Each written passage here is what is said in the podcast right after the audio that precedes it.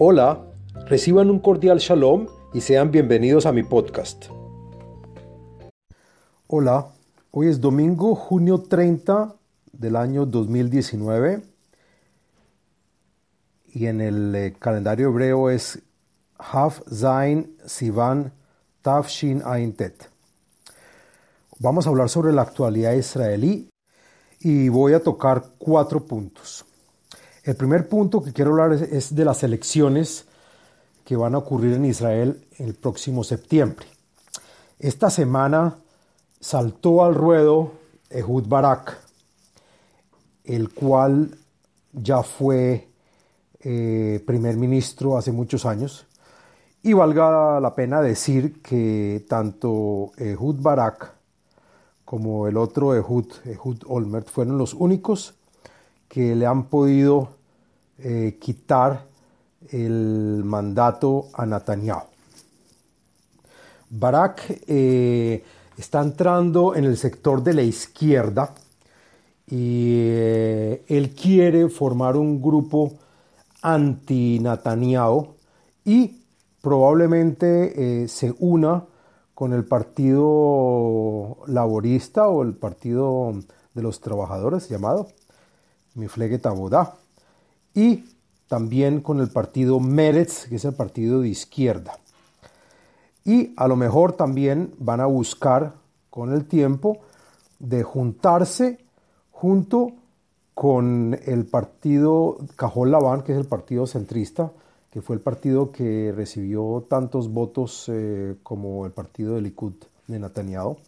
Y de esta forma, si logra eh, eh, reunir todo el bloque de izquierda tendrá chance de poder salir eh, como el grupo con más votantes y eso va a generar que el presidente de Israel le entregue la posibilidad de armar gobierno primero a ellos. Está por verse si ellos van a obtener ese mandato y está también por verse si van a poder lograr una, una coalición de partidos que tengan mayoría. En esta semana también el candidato a Víctor Lieberman, que fue el que probablemente generó eh, que haya elecciones de nuevo, eh, dijo que él va a ser el fieltro de la balanza y que se va a unir con el grupo que más tenga votación. Es decir, él puede ayudar al grupo de izquierda a que forme una coalición. Eso se tendrá que esperar y, miraremos. Bueno, el segundo punto que quería tocarles es esta semana eh, que terminó, hubo una reunión muy importante acá en Israel con los asesores más importantes de seguridad de Israel, de Rusia y de Estados Unidos. Y el tema de discusión fue Irán hay un acuerdo eh, entre los tres de sacar a Irán de Siria. Realmente es un esfuerzo muy, muy difícil y no va a ser tan fácil lograrlo. Eh, antes de eso, eh, acá tendremos mucho problema con sus representantes que son el Hezbollah de Líbano y el Hamas acá en Asa. En todo caso, hay acuerdo de ver cómo se puede sacar eh, de la parte norte de Israel, es decir, del territorio sirio a Irán. Y eh, la cuestión se está también calentando por lo ocurrido en el Golfo Pérsico y es decir, eh, la situación está tornándose a probablemente una guerra de parte del mundo occidental para en contra de Irán. Y esto me lleva al eh, tercer punto que es que estamos entrando en la posibilidad de tener una guerra inminente, no porque la estemos buscando, eh, sino que nos va a tocar. El cuento es que eh, la situación está muy volátil, y eh, no sabemos cómo ni cuándo pero lo que sí se cree es que va a ocurrir. Pero entonces, ¿qué es lo que tenemos, que, tenemos acá Israel aprovechar? Si sabemos que tarde, que tarde o temprano entraremos en una guerra, no solamente Israel, sino a lo mejor internacional, contra Irán, entonces tendremos que estar preparados y de forma estratégica tendremos que saber cuáles serían nuestras metas, tanto de inmediato plazo como a largo plazo. Se cree que cuando comience la guerra, eh, los señores de Hamas y los señores de Hezbollah desde Libanón van a bombardear Israel de una forma grandísima. Creemos y la gente ya se está calculando que van a haber cientos, si no miles de cohetes que van a llegar sobre el territorio de Israel y eso va a generar, fuera de generar eh, las pérdidas eh, del caso, el público israelí se va a tornar mucho más hacia la derecha y fuera de que el público se va a unir como siempre se une cuando hay guerra. Es decir, la situación política del país va a ser tal de que la derecha se va a redefinir y la izquierda va a ser lo que probablemente hoy es la derecha moderada. Entonces tenemos que planear, o los directivos tendrán que planear cuáles van a ser las metas a largo plazo.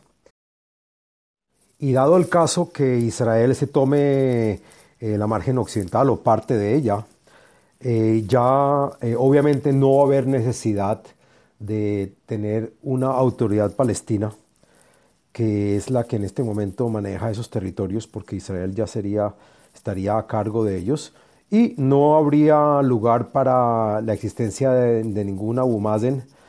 Los palestinos durante muchos años nunca han querido construir un país, lo único que han querido ha sido destruir lo que ya existe, que es Israel, en vez de construir lo de ellos. Eso ha ocurrido igual desde con muchos primeros ministros, también con el señor Barack cuando en Camp David se reunió con Arafat y con Clinton, en el cual estaban dando el 96% de la margen occidental, donde, se encuentran eh, las ciudades de, eh, de Israel en este momento. Y no le sirvió al señor Arafat y es decir, la filosofía es todo o nada y el todo es quedarse con Israel. El tomarse el territorio nos va a conllevar a desaparecer la autoridad palestina, es decir, el señor Abu Mazen, que lo único que han hecho es eh, robar y no beneficiar a su pueblo y lo único que le interesa es eh, guerrear a Israel y quedarse con todo lo que Israel ha hecho y ha conseguido. Es decir, ya no, no va a haber ninguna necesidad de tener una autoridad palestina porque estaremos en ese territorio manejándolo nosotros mismos. Otra meta va a ser eh, la de derrocar, si se puede, no es fácil, el gobierno de Hamas en Gaza y poner y que el pueblo de Asa, que es un pueblo muy sufrido, coloque gente que quiera construir, que quiera tener su propia vida y que tenga eh, independiente y al lado de un país soberano como lo es Israel, y ellos también lo pueden ser. Pero el gobierno de Hamas en este momento lo único que quiere es quitarnos todo lo que tenemos y, y ahí no va a haber nada. Eso nos eh, lleva al cuarto punto que quería tocar, que es eh, lo que estamos en este momento presenciando, que es el negocio del siglo, la propuesta de Estados Unidos del presidente Donald Trump para beneficiar y tratar de lograr la paz en el Medio Oriente. En este momento hubo una reunión en, en los Emiratos Árabes de los cuales se quiere invertir 50 billones de dólares a favor de los palestinos y hacerles un mundo de necesidades y proyectos que realmente son, son necesarios. Eh, la parte económica, el señor eh, Trump la ha hecho muy elegantemente y obviamente inteligentemente. Los Estados Unidos no van a poner un peso.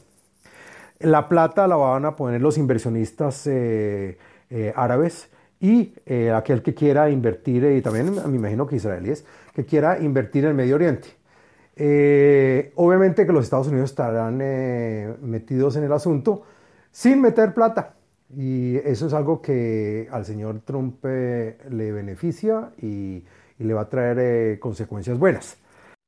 La parte sociopolítica del, eh, del, del, paquete del señor Trump no la conocemos todavía. Y, pero obviamente no creo que cualquiera que sea vaya a solucionar el problema, pues ya se está hablando que la parte eh, que propone el señor Trump de, para solucionar el conflicto tiene como base la parte, eh, el territorio occidental del Jordán, que ha sido siempre eh, la política del State Department y que esa misma política del State Department ha fracasado los últimos 50 años. Es decir, la propuesta del señor Trump va a ser una cuestión políticamente correcta, pero ahí no hay nada más. Eso no es lograble, pero si se podría lograr la parte económica ya estaríamos bien. Y como ya se sabe que la parte económica ya la han rechazado los palestinos y, el, y la autoridad palestina, el señor Abu dijo que él no quiere saber de plata, que a ellos no se les compra con billete. Hay que ver si no se les compra con billete entonces toda esa plata que tienen en sus bancos, ¿qué es? Pues los palestinos nunca han progresado y siempre pierden la oportunidad de avanzar. Es decir, esta vez también van a perder la oportunidad y ya del punto de vista económico, ya la están perdiendo. Obviamente el proyecto del señor Trump probablemente no salga a flote por la negativa de los palestinos, como siempre.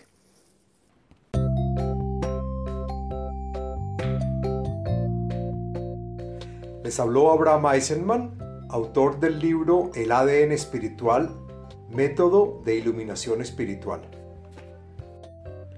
Sitio web abrahameisenman.com